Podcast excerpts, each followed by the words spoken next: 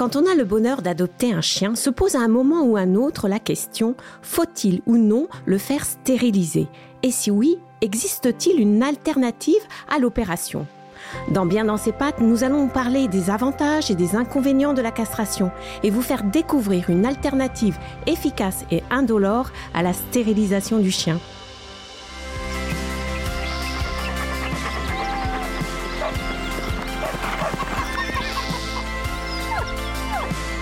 Bien dans ses pattes, le podcast Mon Jardin, ma maison, dédié à nos animaux de compagnie.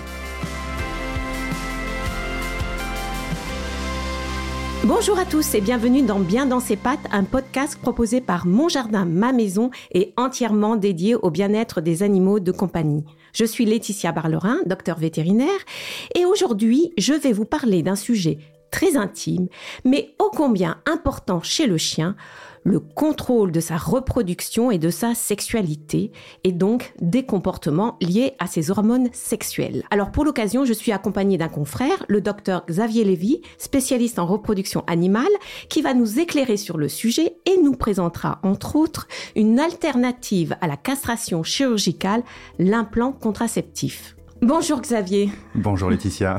Alors, quand on adopte un chien, euh, un mâle se pose à un moment ou un autre la question est-ce qu'il faut le stériliser?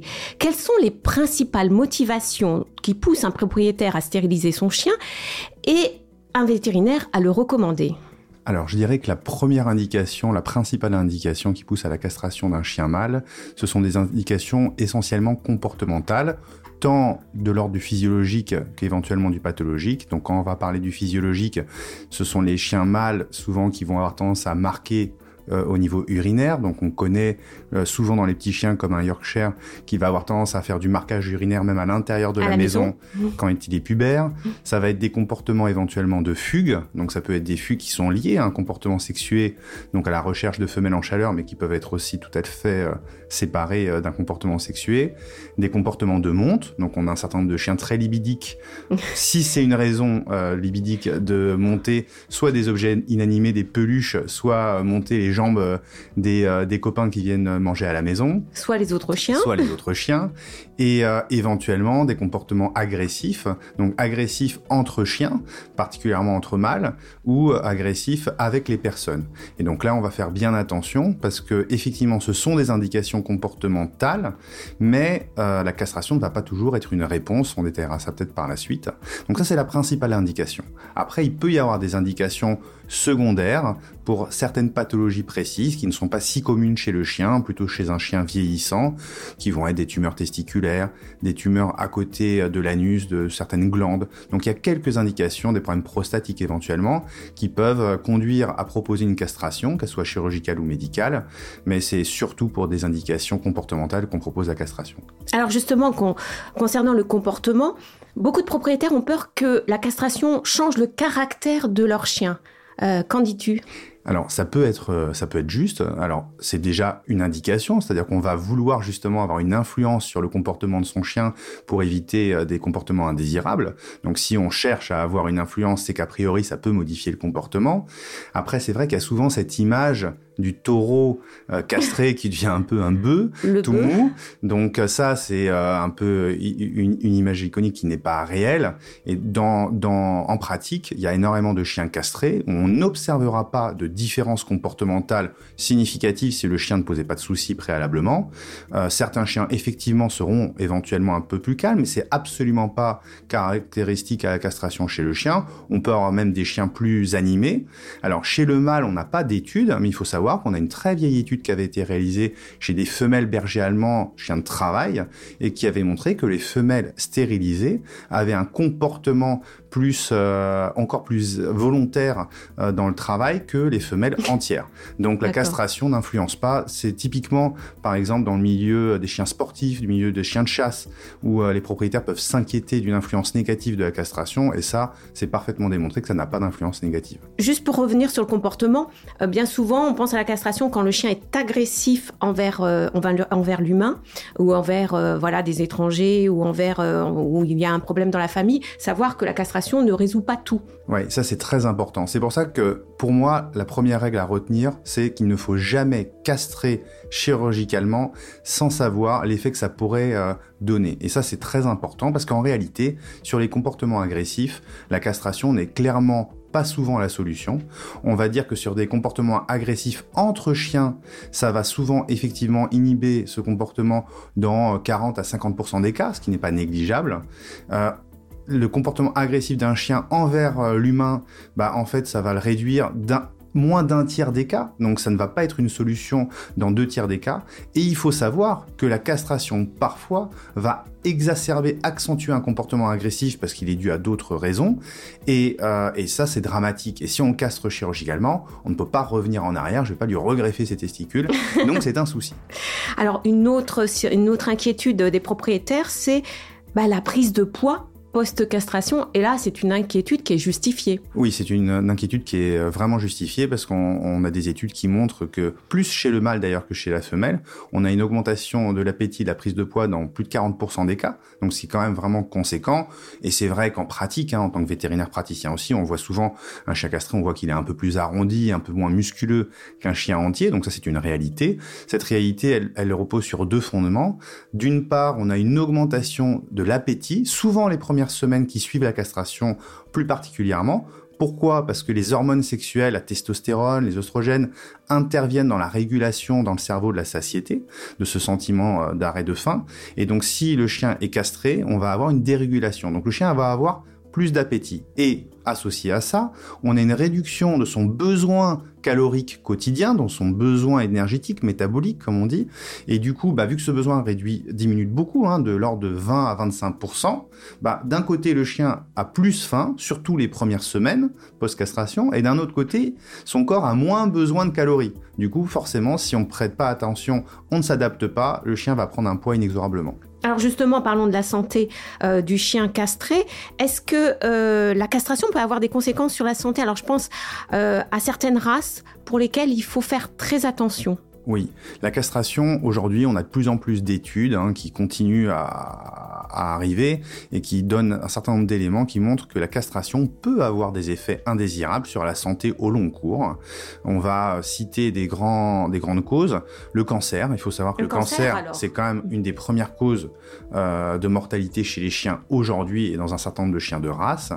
Et que la castration, on montre actuellement que la castration augmente le risque de cancer de manière significative significative dans un certain nombre de races, selon aussi l'âge de la castration. Donc attention, je suis pas en train Concrètement, quelle race, quel, bah, quel âge? bah, Donc en fait, il y a de plus en plus d'études qui ressortent globalement, même si on peut pas caricaturer, tout ce qui est petit chien, donc les chiens qui font moins de 10 kilos, en moyenne, on peut les castrer à n'importe quel âge. Ça ne semble pas avoir un impact très significatif. Il y a quelques races, mais globalement, aujourd'hui, ça n'a pas un impact très significatif. Pour les races de grande taille ou races géantes, et celles qui particulièrement sont déjà prédisposées à certains cancers, il faut être attentif, parce qu'a priori, la castration, particulièrement avant la fin de la croissance, pourrait avoir un impact néfaste sur euh, ces cancers. Alors c'est vrai que quand on entend tes paroles, on se dit euh, oh là là, mais je vais pas faire castrer mon chien. Et euh, on pense pas à l'alternative parce que depuis quelques années, la castration chirurgicale n'est pas la seule option. Il existe une alternative qui demande ni anesthésie ni opération, c'est l'implant contraceptif.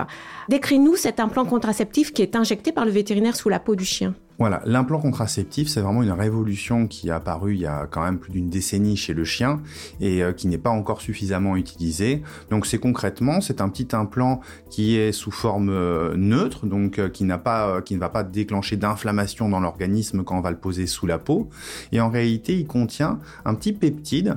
Donc c'est une petite hormone de synthèse par remplacement de deux endroits qui est l'hormone produite par le cerveau, vraiment la maison mère qui régule l'ensemble de l'activité sexuelle, tant chez le mâle d'ailleurs que chez la femelle.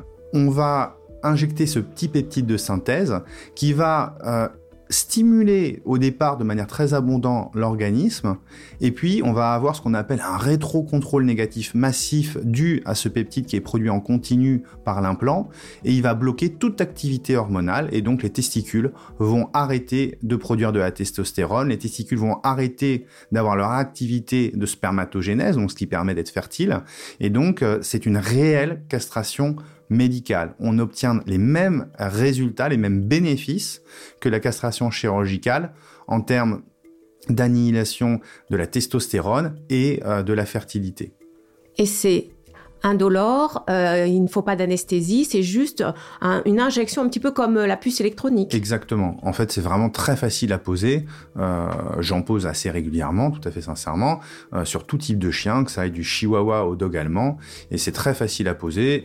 en fait, ça peut paraître impressionnant parce que l'insert est assez important en taille comme une puce électronique, mais en réalité il est très bien euh, modelé, donc il s'insère très facilement sous la peau. Le chien ne réagit pas ou quasiment pas. J'ai jamais eu besoin de réaliser une anesthésie locale ou générale et elle ne nécessite pas une contention euh, significative, hein, quelques caresses, des friandises et on pose l'implant et, euh, c'est vraiment très facile à poser. Alors cet implant, c'est un peu une stérilisation chimique, mais réversible, donc non définitive. Combien de temps dure cet implant, enfin l'activité de cet implant, et à partir de quel âge on peut l'implanter? Alors, cette notion de réversibilité, elle est essentielle. Euh, on parlait tout à l'heure de castration en disant attention, la castration euh, n'a pas que des bénéfices et ça ne fonctionne pas forcément par rapport à l'objectif recherché au niveau du comportement. Bah, l'intérêt de poser un implant, de réaliser une réelle castration médicale, ça va permettre d'évaluer l'efficacité thérapeutique de la castration. Et si l'implant fonctionne, on sait que la castration fonctionne. Si l'implant ne fonctionne pas, il ne faut surtout pas castrer le chien où on n'observerait que les effets négatifs, le surpoids par exemple, et aucun effet bénéfique. Donc ça, c'est euh, vraiment la notion de réversibilité fondamentale. Maintenant, à partir de quel âge on peut implanter un chien? Donc on peut implanter un chien jeune en réalité euh, aujourd'hui. Euh, il y a des études qui sont en cours qui euh, montrent qu'on peut l'utiliser avant même la puberté.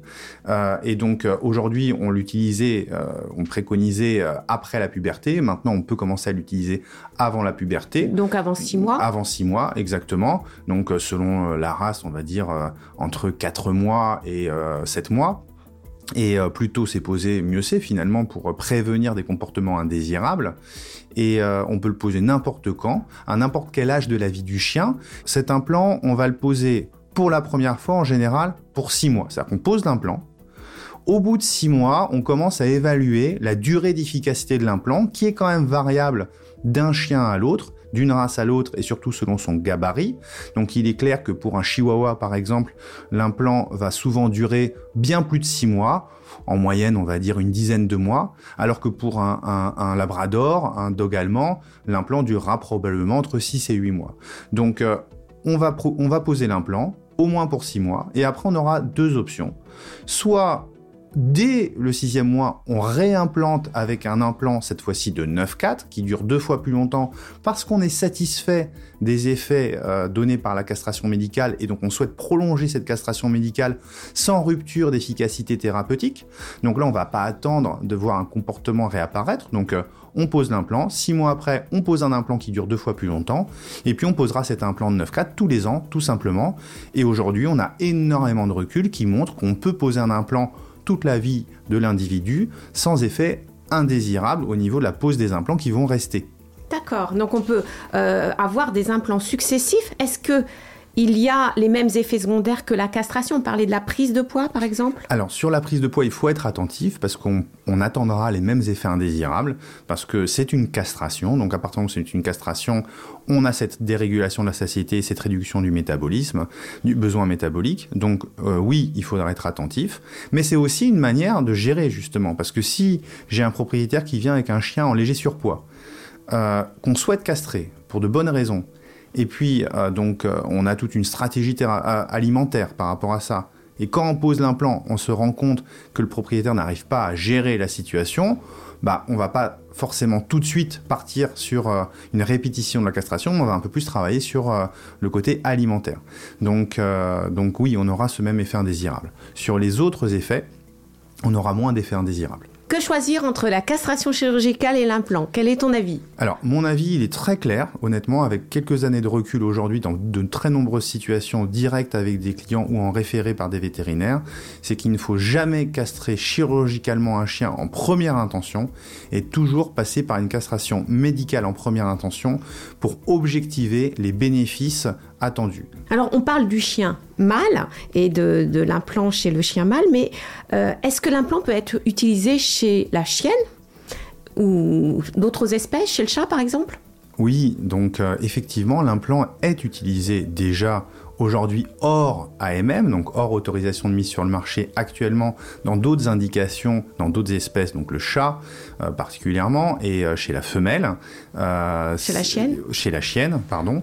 C'est, des études sont en cours et les autorisations ne vont pas tarder pour ces indications-là, à savoir que l'implant est utilisé pour les animaux sauvages, sauvages menacés d'extinction depuis de très nombreuses années et on contrôle le cycle des femelles euh, guépards, lions, tigres, jaguars, pumas et encore euh, à travers ce, même implant depuis très longtemps qui montre sa grande innocuité.